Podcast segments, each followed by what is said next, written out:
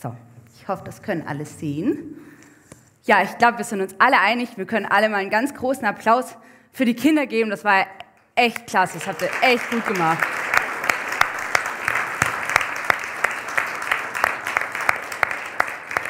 Also es war also echt ein super Krippenspiel. Ich finde es ganz toll, was ihr da draus gemacht habt, trotz der Umstände. Ja, ist hier Weihnachten?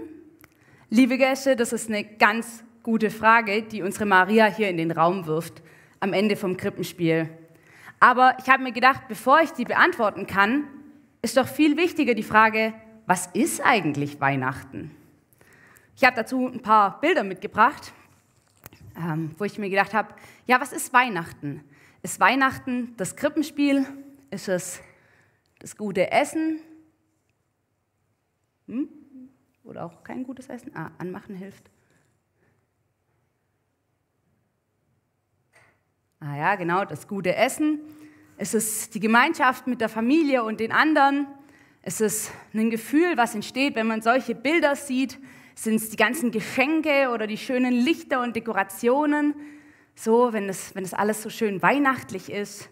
Oder wird das Weihnachten erst, wenn alle Läden so aussehen und umdekoriert sind, wenn die Tannenbäume aufgestellt sind und überall Lichterketten hängen, also wirklich überall? Bei manchen sieht es ja auch tatsächlich so aus. Ja, ist das Weihnachten? Ja, wenn es tatsächlich wirklich so wäre, ja, für manche ist das Weihnachten, aber wenn es tatsächlich so wäre, ich glaube, dann hätten ganz viele Menschen auf dieser Welt, ähm, die sowas nicht haben, kein Weihnachten. Also ist es ja nicht alles von Weihnachten. Aber was ist es dann, wenn nicht das? Und dazu habe ich heute eine kleine Stelle aus der Bibel mitgebracht, die ist wirklich ganz klein, das sind nur zwei Verse. Und die steht im Lukasevangelium, in einem Buch, geschrieben von Lukas, auch einem Freund und Jünger von Jesus. Und dort im zweiten Kapitel, Verse 6 bis 8, steht eigentlich alles, was wir in dem Krippenspiel gesehen haben. Die ganz bekannte Weihnachtsgeschichte in Bethlehem kam für Maria die Stunde der Geburt. Sie brachte ihr erstes Kind, einen Sohn, einen Sohn zur Welt. Sie wickelte ihn in Windeln und legte ihn in eine Futterkrippe im Stall, denn im Gasthaus hatten sie keinen Platz bekommen. In dieser Nacht bewachten draußen auf den Feldern vor Bethlehem einige Hirten ihre Herden. Ja, wir haben es gesehen, Maria und Josef, die suchen einen Platz, wo sie unterkommen können.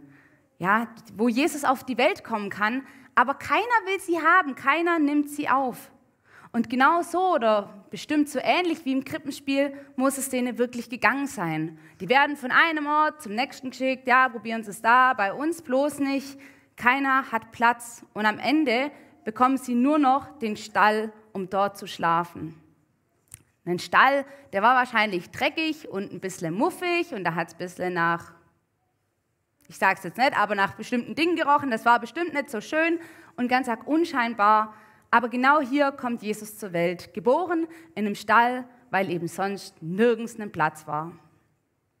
Natürlich sagt man jetzt, ja, das ist ja jetzt schon 2000 Jahre her, aber trotzdem feiern wir noch Weihnachten. Warum? Na, unsere Maria im Krippenspiel, die hat es doch ganz am Schluss gesagt. Vielleicht erinnern sich die Menschen hier daran, dass Gott in ihrem Sohn zur Welt gekommen ist. Die Geburt von Jesus, die mag zwar schon echt lange her sein, aber der Grund für seine Geburt, die ist immer noch aktuell. Er will in deinem Herzen wohnen und mit dir leben und dir helfen in dieser Welt, die manchmal nicht immer so leicht ist. Aber auch hier stellt sich die Frage, hast du überhaupt Platz? Habt ihr überhaupt Platz bei euch? Wie sieht es mit euch aus? Um das zu veranschaulichen, habe ich heute was mitgebracht. Wir haben ja im Krippenspiel gesehen, dass Maria und Josef, denen wurden ganz schön viele Türen vor der Nase zugeschlagen. Und ich habe heute auch Türen mitgebracht, weil ich mir dachte, jeder von uns, das sagt man immer so, aber das ist bestimmt auch irgendwie so, hat so eine Tür zu seinem Herzen. Jeder von uns hat das wie eine Tür, die zu unserem Herzen, zu unserem Innersten führt. Und ich habe heute drei Beispiele für so eine Tür mitgebracht. Und ihr dürft jetzt mal selber überlegen, welche von den drei Türen zu euch passt. Vielleicht sitzt ihr hier und seid Typ 1 Tür. Sieht so aus. Vielleicht sitzt ihr hier, weil es Tradition ist, im Advent in die Kirche zu gehen. Vielleicht, weil jetzt tatsächlich die Kinder beim Krippenspiel mitgemacht haben oder eben tatsächlich, weil man es einfach so macht. Ja, vielleicht hast du deine Tür für Jesus schon lange verschlossen. Vielleicht sitzt du hier und hast Dinge erlebt mit Gott, die dein Bild von ihm erschüttert haben. Oder hast erlebt, dass er Gebete nicht erhört hat. Oder hast ihn nicht gespürt, als du ihn am meisten gebraucht hättest. Und bist jetzt eigentlich nur noch enttäuscht von Jesus. Dann wird deine Herzenstür wohl so aussehen. Zugemauert, am besten noch mit einem Brett davor, wirklich, das strahlt nur aus, bitte draußen bleiben. Vielleicht ist Tür 1 deine Herzenstür. Vielleicht bist du aber auch Typ 2 Türe. Sieht so aus. Die Tür ist zwar offen und du bist auch ganz offen für alles, deine Tür steht weit offen und du willst Jesus einladen und sagst, hey, warum eigentlich nicht? Aber eigentlich, sind wir ganz ehrlich, hat es da gar keinen Platz. Vielleicht steht bei dir alles voll wie hier mit Kartons, also die Kartons stehen für Sachen in unserem Leben, die uns einnehmen. Vielleicht steht bei dir alles voll in deinem Herzen und Jesus müsste sich irgendwie so zwischen Ängsten und Sorgen und Wut und Enttäuschungen, vielleicht neben deinen Corona-Sorgen, neben der Arbeit oder deinem Partner, neben den Dingen, die dich beschäftigen, müsste dass sich irgendwie so reinquetschen und wäre halt eine weitere Sache, die dich irgendwie beschäftigt, aber irgendwie nicht der Hauptteil. Man kann übrigens auch schon lange Christ sein und trotzdem Typ 2 Türe sein. Vielleicht ist Jesus dann einfach so ein ja, ist schön zu haben in deinem Leben, aber die Leidenschaft für ihn ist eigentlich weg. Er wird vollgestellt, die Kammer in deinem Herzen. Und er ist nur noch ein Teil von ganz vielen, aber nicht mehr der Hauptteil. Vielleicht ist Typ 2 Türe deine Türe. Vielleicht, dritte und letzte Türe, gehörst du aber auch zu dieser Typ Türe. Du möchtest deine Türe gerne öffnen, aber vielleicht schämst du dich. Vielleicht denkst du, du bist es nicht wert, dass Jesus in deinem Herzen wohnt. Und vielleicht fühlst du dich, als wärst in deinem Herzen eher wie in so einem Stall, eher unwürdig, eigentlich nicht so schön, um Gott zu empfangen. Vielleicht denkst du auch, du musst erst mal aufräumen und sauber machen, bevor du Jesus reinlässt, dir deinen eigenen Wert erarbeiten, irgendwas Gutes tun oder deinen Wert erkämpfen. Vielleicht hast du Dinge getan, die dein Leben verschmutzt haben und du willst jetzt erstmal irgendwie sauber machen. Du hast einfach das Gefühl, du bist eigentlich nicht genug, wie wenn das so ein Stall ist. Dann kann es sein, dass die dritte Herzenstüre deine ist. Egal zu welchem von den drei Türen ihr jetzt sagt, oh, die könnte zu mir passen, möchte ich euch zusprechen heute und hier, Jesus steht vor deiner Türe und klopft an. Er will zu dir kommen, in dein Herz. Er will einen Platz haben, den Platz in deinem Leben. Er will dir helfen aus Frust und Angst, aus Sorgen oder auch aus Enttäuschung. Er will dein Leben hell machen und dir einen Wert geben. Zum Typ 1 Türe hier, mit dem Riegel davor, kann ich nur sagen, Jesus steht vor deiner Tür. Und es ist nie zu spät, ihn da reinzulassen. Er wartet auf einen Neuanfang.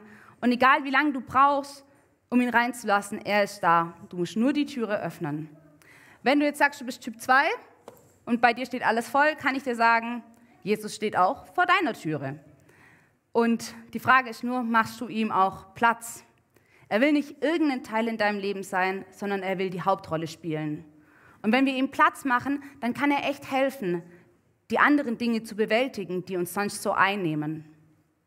Und wenn du zu Typ 3 gehörst, mit dem Stall dann kann ich dir sagen, die Nachricht von Jesus seiner Geburt, die kam nicht zuerst zu den Reichen, zu den Perfekten und Schönen, sondern, wer weiß es, die kam ganz zuerst zu den Hirten auf dem Feld. Jesus kam nicht also im Krankenhaus, in einem klinischen Kreissaal oder in einem Hotel zur Welt, sondern in einem Stall. Und für ihn müssen wir deshalb auch nicht perfekt sein, um es wert zu sein, sondern er schenkt dir einen Wert wenn du ihn in dein unperfektes Leben reinlässt. Und dafür müssen wir gar nichts tun, außer die Türe aufzumachen und ihn einzuladen in unser Leben. Lange Zeit, da sah meine Türe so aus wie die Türe 2. Lange Zeit ähm, war Jesus auch nur irgendwie eine Sache in meinem Herz Und irgendwie hat mich ganz viel bewegt und ich hatte Freunde, waren da auch noch und haben, waren so ein Karton, da hätte ich Freunde draufschreiben können oder Beziehungen oder, keine Ahnung, Schule. Alles war voll und Jesus war irgendwie so mittendrin und nirgendwo. Ähm, aber als es angefangen hat in meinem Leben, dass die Kartons ineinander gebrochen sind ähm, und alles irgendwie so auseinandergefallen ist, da ist Jesus geblieben, standhaft. Und ich durfte ganz arg erleben, wie er in schweren und in guten Zeiten geblieben ist, wie Jesus da war und konstant war. Und deshalb wollte ich dann auch, dass er viel mehr Raum in mir einnimmt, weil er bleibt, egal was kommt. Und es lohnt sich für jeden hier, Jesus in unser Leben zu lassen, weil wir mit ihm nicht alles alleine tragen müssen, sondern ihn als Ratgeber haben für schwierige Fragen oder uns ein Freund ist, der uns liebt, mehr als es jeden Mensch machen kann. Wir feiern an Weihnachten, das hast du vorher ganz toll gesagt, dass Gottes Sohn Jesus für dich geboren wurde, dass er ganz klein wurde, wie ein Baby und auf die Welt kam, um dir ein Leben mit Gott zu ermöglichen. Weihnachten, das lädt uns jetzt ein, zu gucken, welche ist unsere Tür und dann ihn unsere Herzenstür aufzumachen und ihm einen Platz in unserem Leben zu geben. Um zur Frage zurückzukommen, was ist jetzt also Weihnachten und wo ist es, kann ich sagen, Weihnachten ist, wenn wir Gottes Sohn unsere Herzenstür aufmachen, ihm einen Platz schenken und ihn einladen, in unser Leben zu kommen, weil genau dafür ist Jesus geboren und genau deshalb feiern wir Weihnachten.